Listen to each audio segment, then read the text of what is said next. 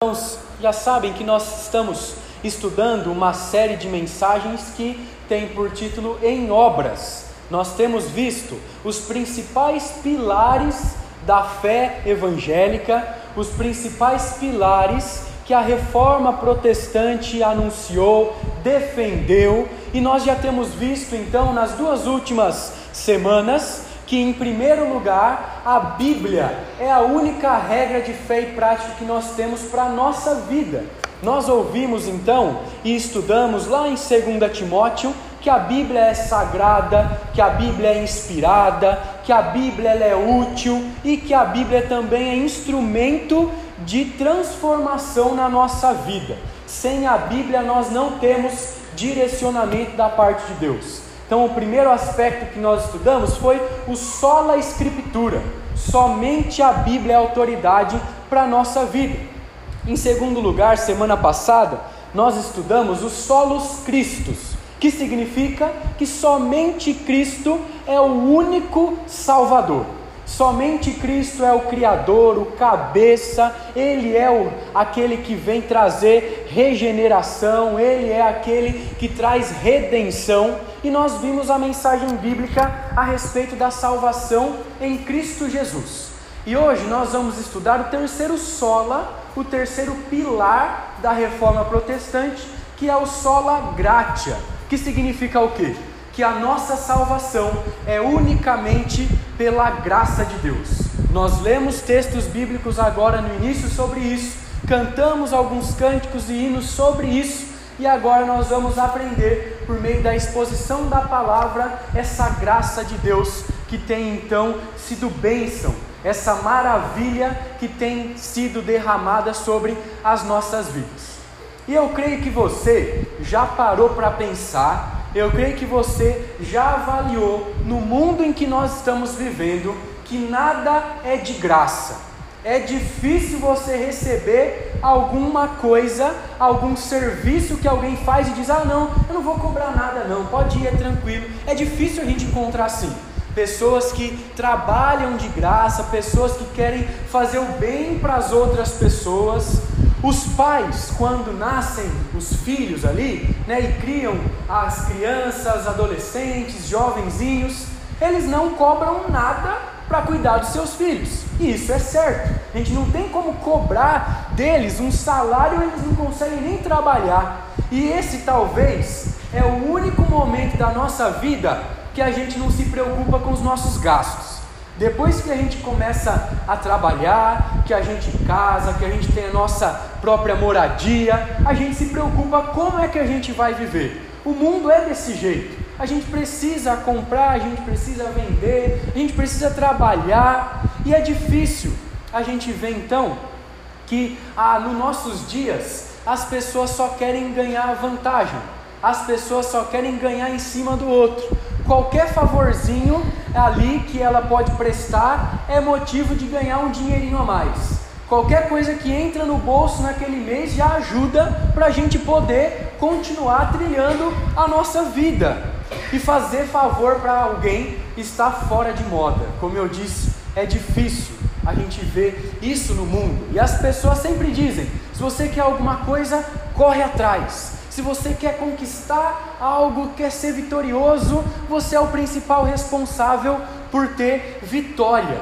E toda a visão do mundo é assim. As pessoas têm que batalhar, correr atrás dos seus benefícios, correr atrás daquilo que é melhor para si, mas não é assim com a salvação. Não é assim que Deus atua. Nós não podemos fazer nada para Deus olhar para nós e derramar a sua salvação nós não podemos conquistar a salvação, porque a salvação é por meio da graça. Nós não podemos pagar, nós não podemos comprar, nada do que nós vamos fazer convence a Deus de nos tirar do inferno, de nos tirar da condenação e de nos levar para a eternidade. Então hoje nós vamos ver que a salvação ela é unicamente pela graça, não é por méritos, não é por boas obras. E nós vamos ver então três efeitos da graça de Deus na vida daqueles que já são salvos, e três efeitos da graça de Deus também na vida daqueles que ainda não são salvos. daqueles que ainda não se converteram, daqueles que ainda não entregaram a sua vida ao Senhor Jesus. Eu vou pedir para os irmãos abrirem juntamente comigo no texto da exposição desta noite, que é um texto conhecido que está lá na carta de Efésios, capítulo 2.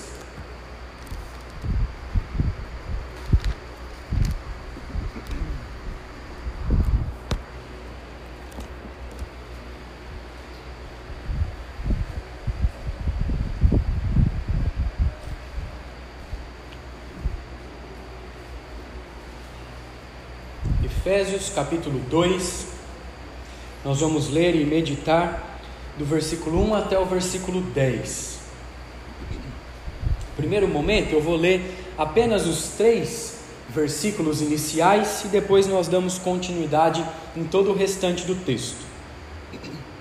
Ele diz o seguinte: Estando vós mortos nos vossos delitos e pecados, nos quais andastes outrora segundo o curso deste mundo, segundo o príncipe da potestade do ar, do espírito que agora atua nos filhos da desobediência, entre os quais também todos nós andamos outrora, segundo as inclinações da nossa carne, fazendo a vontade da carne e dos pensamentos, e éramos por natureza filhos da ira, como também os demais.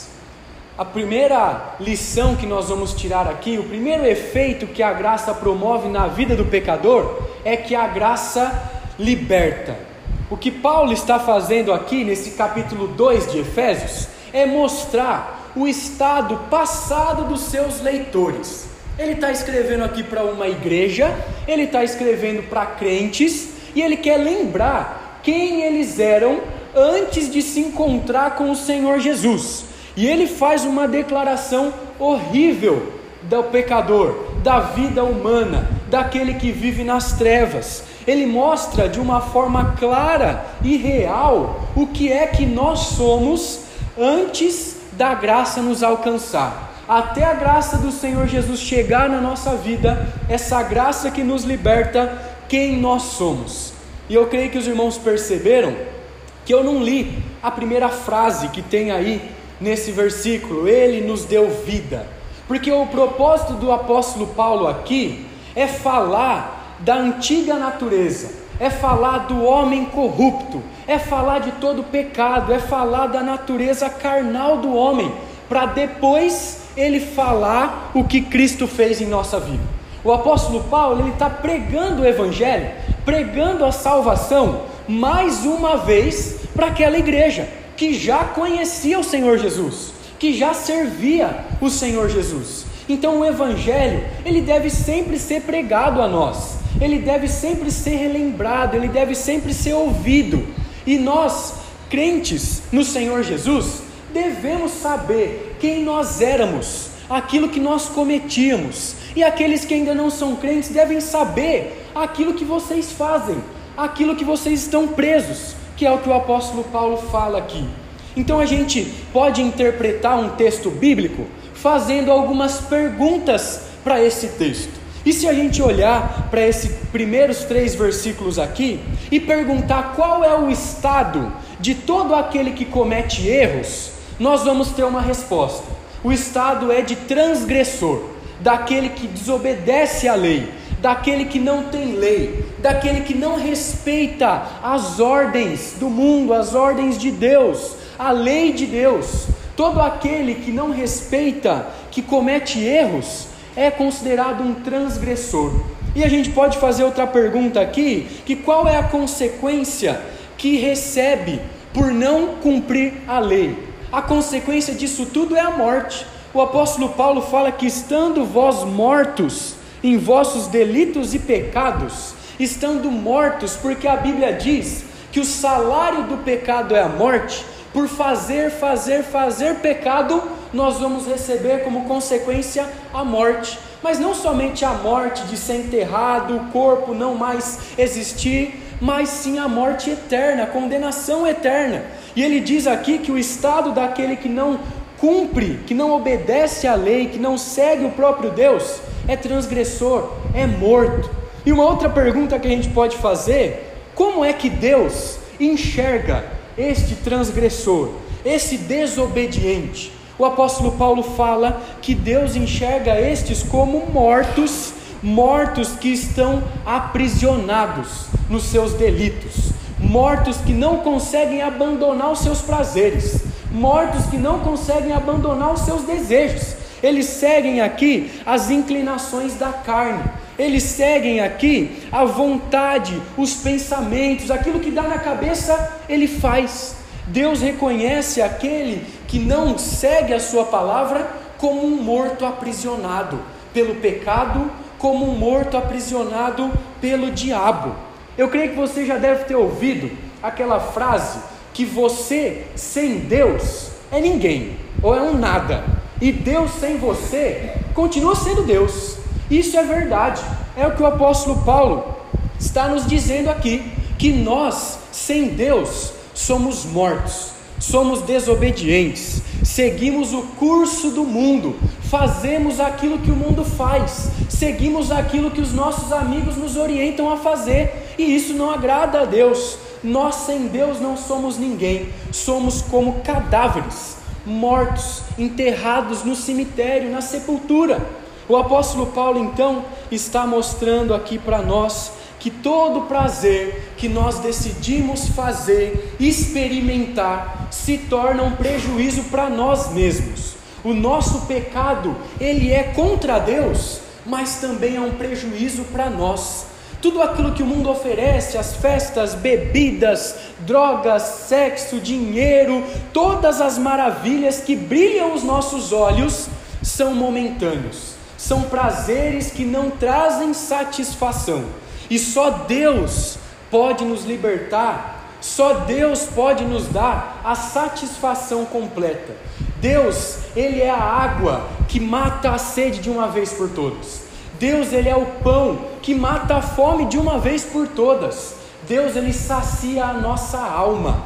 Mais importante do que o corpo físico é a alma para o próprio Deus. Ele diz que a nossa alma, antes de conhecer a graça, estava morta, estava aprisionada com o príncipe da potestade do ar, o espírito que atua nos filhos da desobediência. Quem é este que ele está falando? É o próprio diabo. Por que o próprio diabo? Porque o diabo é aquele que vem pecando desde o início.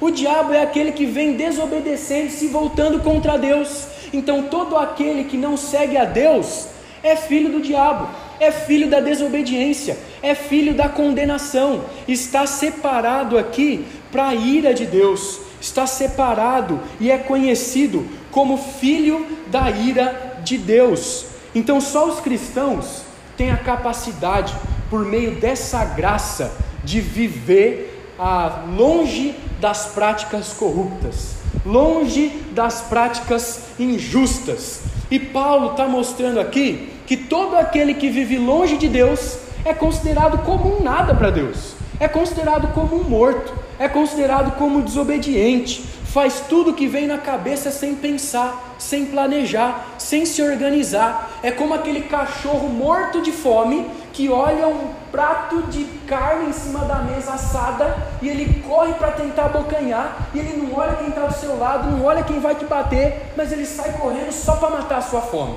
É assim que age alguém que está longe de Deus, olha para os seus prazeres, olha para os seus alvos, para os seus desejos, não presta atenção em nada, não planeja, não se organiza e cai em pecado, vai longe de Deus, corre atrás das bolhas de sabão que vão estourando e não matam a alegria, não satisfazem a nós. Então, o que o apóstolo Paulo está dizendo aqui?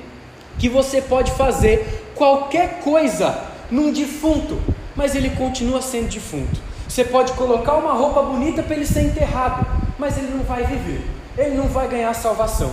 Você pode passar maquiagem nele para ele ficar melhor, para ter uma boa aparência, mas ele não vai mudar a sua situação de defunto. Pode fazer o que quiser, passar perfume nele, daqui uns dias ele vai estar tá fedendo. Um defunto não agrada a Deus. Um morto não consegue ser salvo por causa das suas obras, porque ele é morto. Um morto não agrada a Deus. O apóstolo Paulo então está dizendo que aqueles que vivem segundo o curso desse mundo estão reservados estão separados, assim como o diabo e os demônios, para a ira de Deus, para o inferno. E a gente pode aproveitar o que quiser, pode fazer o que quiser nessa vida, só que a eternidade vai ser o resultado de tudo aquilo que a gente viveu, de tudo aquilo que a gente plantou. Os filhos da ira, aqui que o apóstolo Paulo está dizendo, são alvos claros da condenação divina. Deus, ele não tolera esse estilo de vida, de fazer o que eu quero, deixa a vida me levar, vida leva eu. Isso não é a filosofia de vida que agrada ao Senhor. Então Paulo ele coloca essa realidade horrível aqui do ser humano sem Deus, para mostrar que é só a graça de Deus que liberta o ser humano, para mostrar que o homem é morto, que o homem é condenado, que o homem é aprisionado nos seus desejos, ele faz aquilo que o diabo tenta para ele fazer e ele não consegue a salvação de nenhum jeito, porque ele está morto, está condenado. Essa é a primeira lição, que a graça ela liberta. A graça de Cristo é a única que pode nos fazer conhecer essa salvação. E eu convido os irmãos para olharem comigo no restante do texto, versículo 4 até o versículo 7 que ele fala o seguinte: Mas Deus, sendo rico em misericórdia, por causa do grande amor com que nos salvou, e estando nós mortos em nossos delitos, nos deu vida juntamente com Cristo. Pela graça sois salvos. E juntamente com Ele nos ressuscitou e nos fez assentar nos lugares celestiais em Cristo Jesus, para mostrar nos séculos vindouros a suprema riqueza da sua graça em bondade para conosco em Cristo Jesus. A segunda lição, o segundo efeito que a graça traz na nossa vida é que a graça realmente traz vida. A graça, em primeiro lugar, liberta e a graça, em segundo lugar, traz vida. O apóstolo Paulo traz uma realidade terrível, uma realidade que nos causa medo ouvir, dessa ira de Deus, dessa desobediência dos homens, e ele interrompe esse tratado horrível do ser humano sem Deus com uma palavrinha pequena, mas que tem um sentido muito grande. Ele coloca no versículo 4 a palavra mas. Essa palavra significa que por mais pecadores que nós somos, por mais desobedientes que nós somos, por mais ingratos, por mais ah, carentes de todo prazer, por mais que nós corremos atrás do nosso desejo, Deus, olhando para a nossa situação, Ele exerce misericórdia. Ele, por meio do seu grande amor, sabendo tudo o que a gente faz, olhando, onipresente, estando ali em todos os nossos caminhos, Ele derrama a sua graça.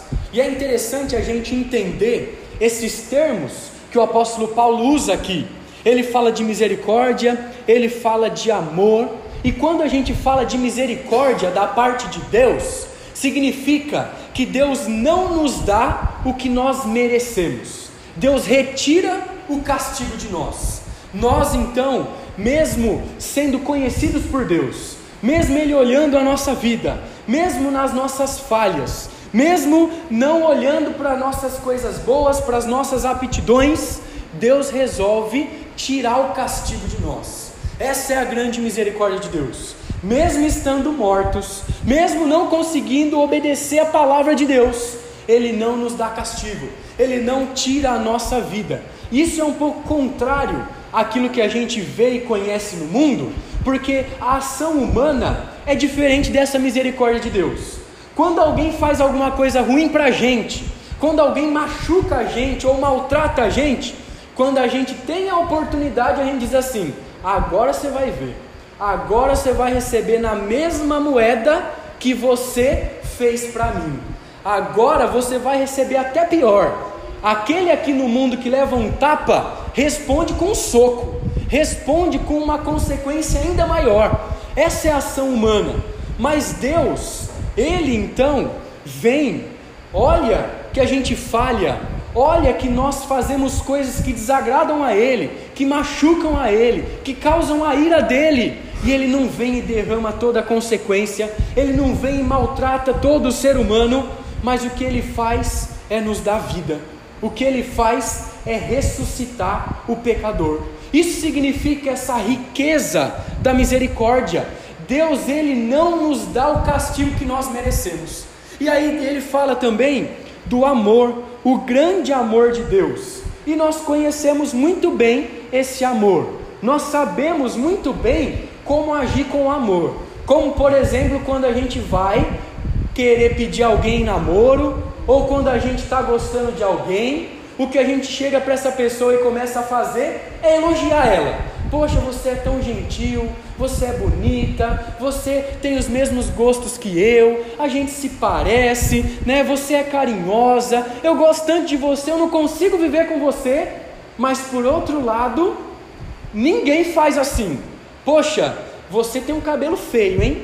Nossa, você se veste mal. Poxa, esse seu cheiro aí, esse seu mau hálito não está me agradando, não dá para melhorar. Ninguém faz isso quando vai pedir alguém namoro. O que a gente faz é falar coisas boas, mas Deus faz assim. Deus ele sabe que nós somos fedidos, Deus ele sabe que nós somos pecadores, que nós somos desobedientes, que nós não valemos nada e ele derrama o seu amor. É algo que a gente não consegue entender é algo que não cabe na nossa cabeça, porque a gente procura a melhor pessoa para casar, a gente procura aquela pessoa que está dentro dos nossos padrões, e Deus, não existe ninguém no mundo que está dentro dos seus padrões, pelo seu grande amor, Ele nos salva, Ele nos dá vida, Ele nos liberta, Ele olha para todos os nossos pecados e diz: Eu vou suprir a sua maior necessidade, e Deus ressuscita. E aí então, ele fala um outro termo no final do versículo 5, que é a graça. Se a misericórdia é Deus não nos dá aquilo que a gente merece, que Deus tira o castigo, a graça, Deus nos dá aquilo que a gente não merece. Vou repetir para entender melhor. A misericórdia, Deus tira o castigo, não dá o que a gente merece. E a graça, Deus nos dá aquilo que a gente não merece. Nenhum morto merece vida, nenhum transgressor, nenhum ladrão merece liberdade, nenhum juiz declara aquele que matou tantas pessoas, que roubou tantas pessoas, como justo, como alguém digno de liberdade. Todo juiz julga aquele pecador digno de condenação, mas Deus derrama sua graça, Deus traz vida, e Ele dá um grande privilégio para aqueles que são alvos dessa graça. Ele faz com que os filhos dele, aqueles a quem ele salva, desfrutem também da mesma exaltação que Cristo Jesus desfrutou. O texto fala aqui, no versículo 6, que ele nos ressuscitou e nos fez assentar nos lugares celestiais. Jesus Cristo ele morreu, mas no terceiro dia ele ressuscitou. Aqueles que são alvos da graça de Deus ressuscitam, porque estavam mortos. Jesus Cristo ressuscitou e subiu aos céus. Aqueles que são alvos da graça de Deus ressuscitam e estão assentados nos lugares celestiais. Aqueles que ressuscitam com Cristo reinam com Cristo.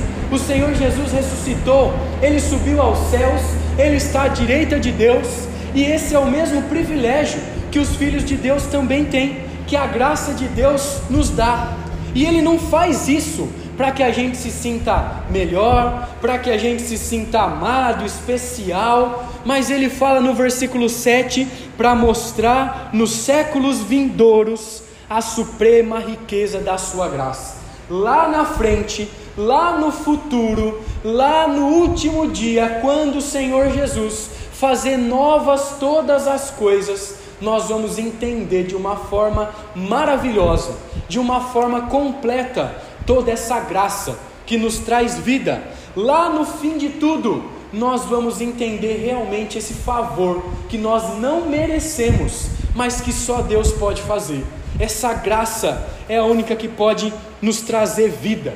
Então, o primeiro efeito da graça é que a graça liberta. O segundo efeito da graça é que a graça traz vida e nós precisamos buscar essa vida.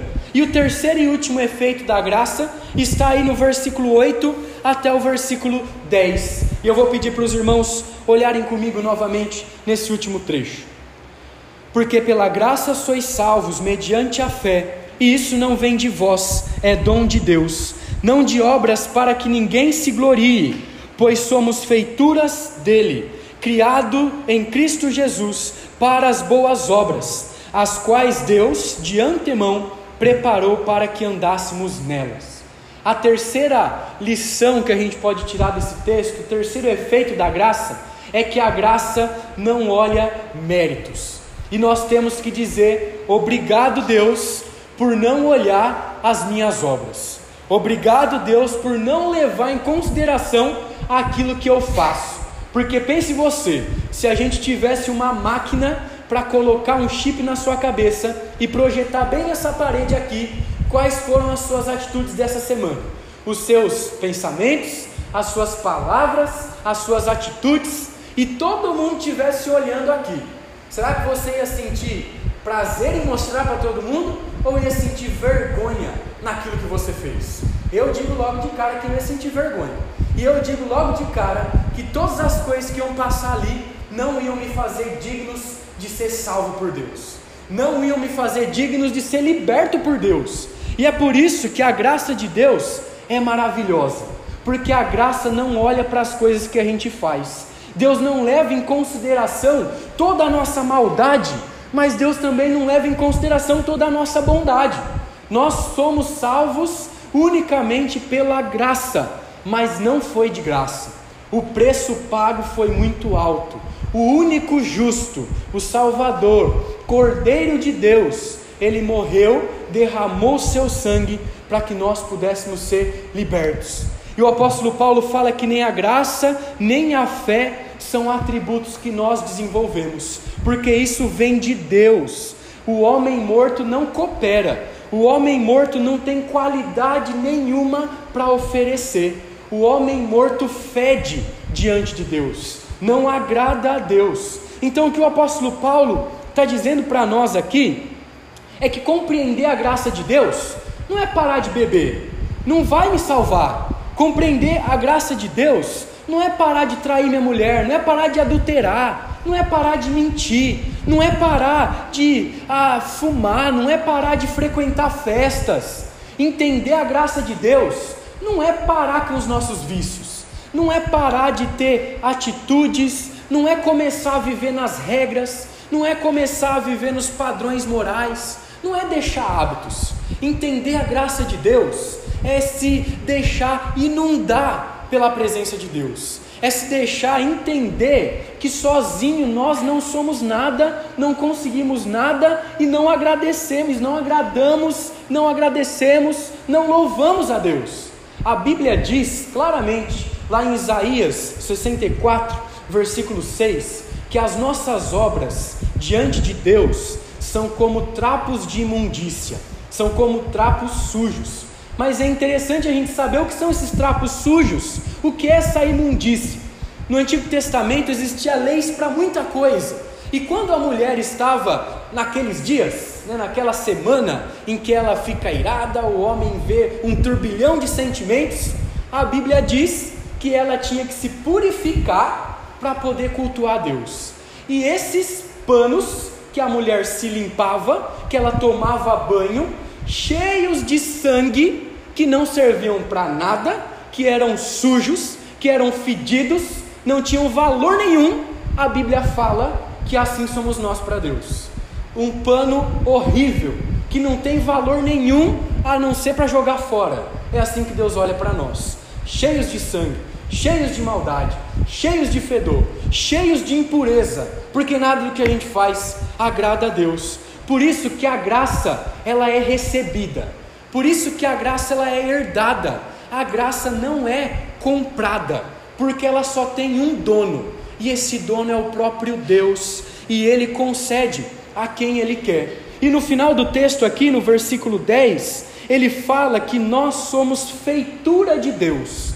E essa palavra é a palavra poema, que é a palavra que deu origem para a nossa palavra poema em português. O texto está dizendo que nós, os salvos, aqueles que entregam a vida ao Senhor, são poema de Deus, são escritura de Deus. A vida é escrita, determinada pelo próprio Deus. Aquele que era fedido, aquele que era sujo, aquele que tinha obras de desobediência, vivia aprisionado pelo diabo, agora reflete a beleza de Deus. Agora é escrito por Deus, é salvo por Deus, é dependente da graça de Deus.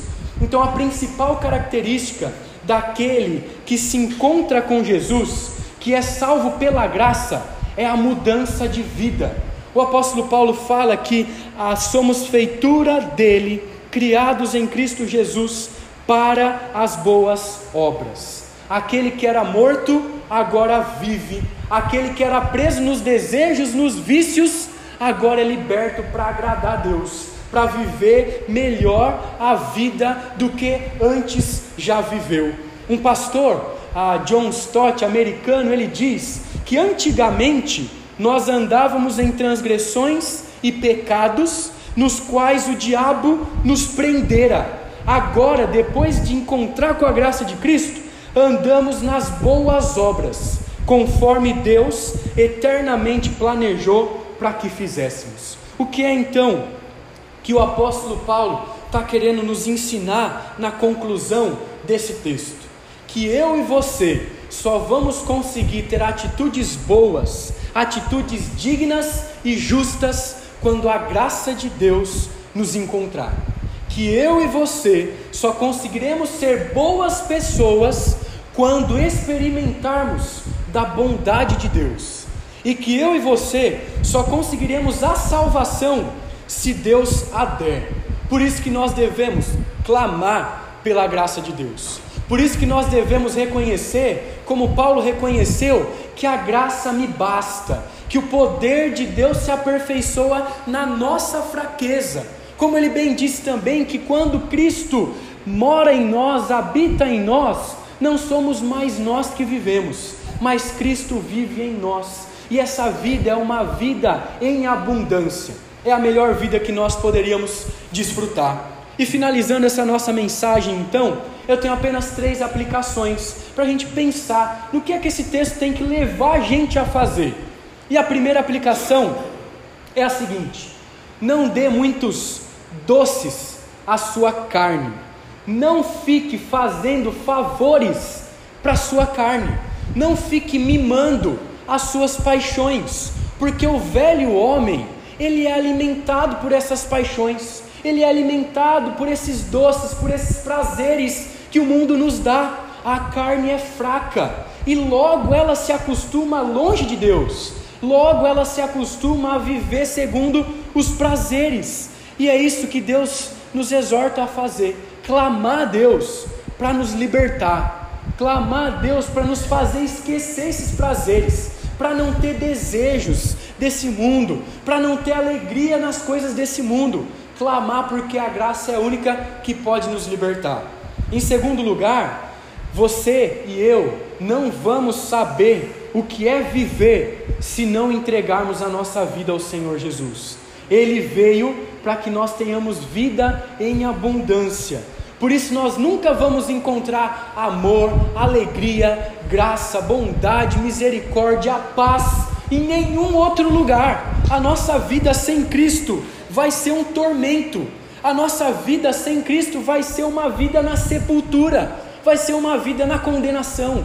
Por isso o apóstolo Paulo diz para a gente deixar Cristo entrar na nossa vida, deixar Cristo dar sentido à nossa vida, deixar Cristo viver de uma forma verdadeira dentro de nós. Não nós mais que tomamos a decisão, mas é Cristo que decide por nós é Cristo que conduz o nosso caminho.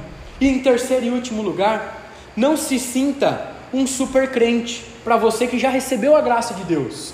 Não se sinta ali melhor do que os outros por já ter recebido a salvação do Senhor Jesus. Nós devemos deixar Deus continuar escrevendo o poema da nossa vida.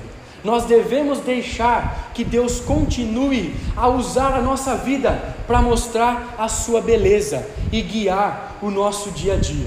Então, meus irmãos, o meu objetivo e o meu desejo ao expor a respeito da graça de Deus é que você desfrute da graça de Deus, que você clame para que Deus derrame essa graça, porque não há nada que nós podemos fazer para conquistar essa graça de Deus. Não há nada que a gente possa carregar nas mãos lá no juízo final, no último dia, para entregar a Deus e dizer: está aqui tudo que eu fiz. Porque colocando na balança aquilo que pesa mais são as nossas más obras, é o nosso pecado, é o nosso fedor, é a nossa desobediência. É isso que Deus quer que nós saibamos então, por meio dessa palavra, por meio desse capítulo.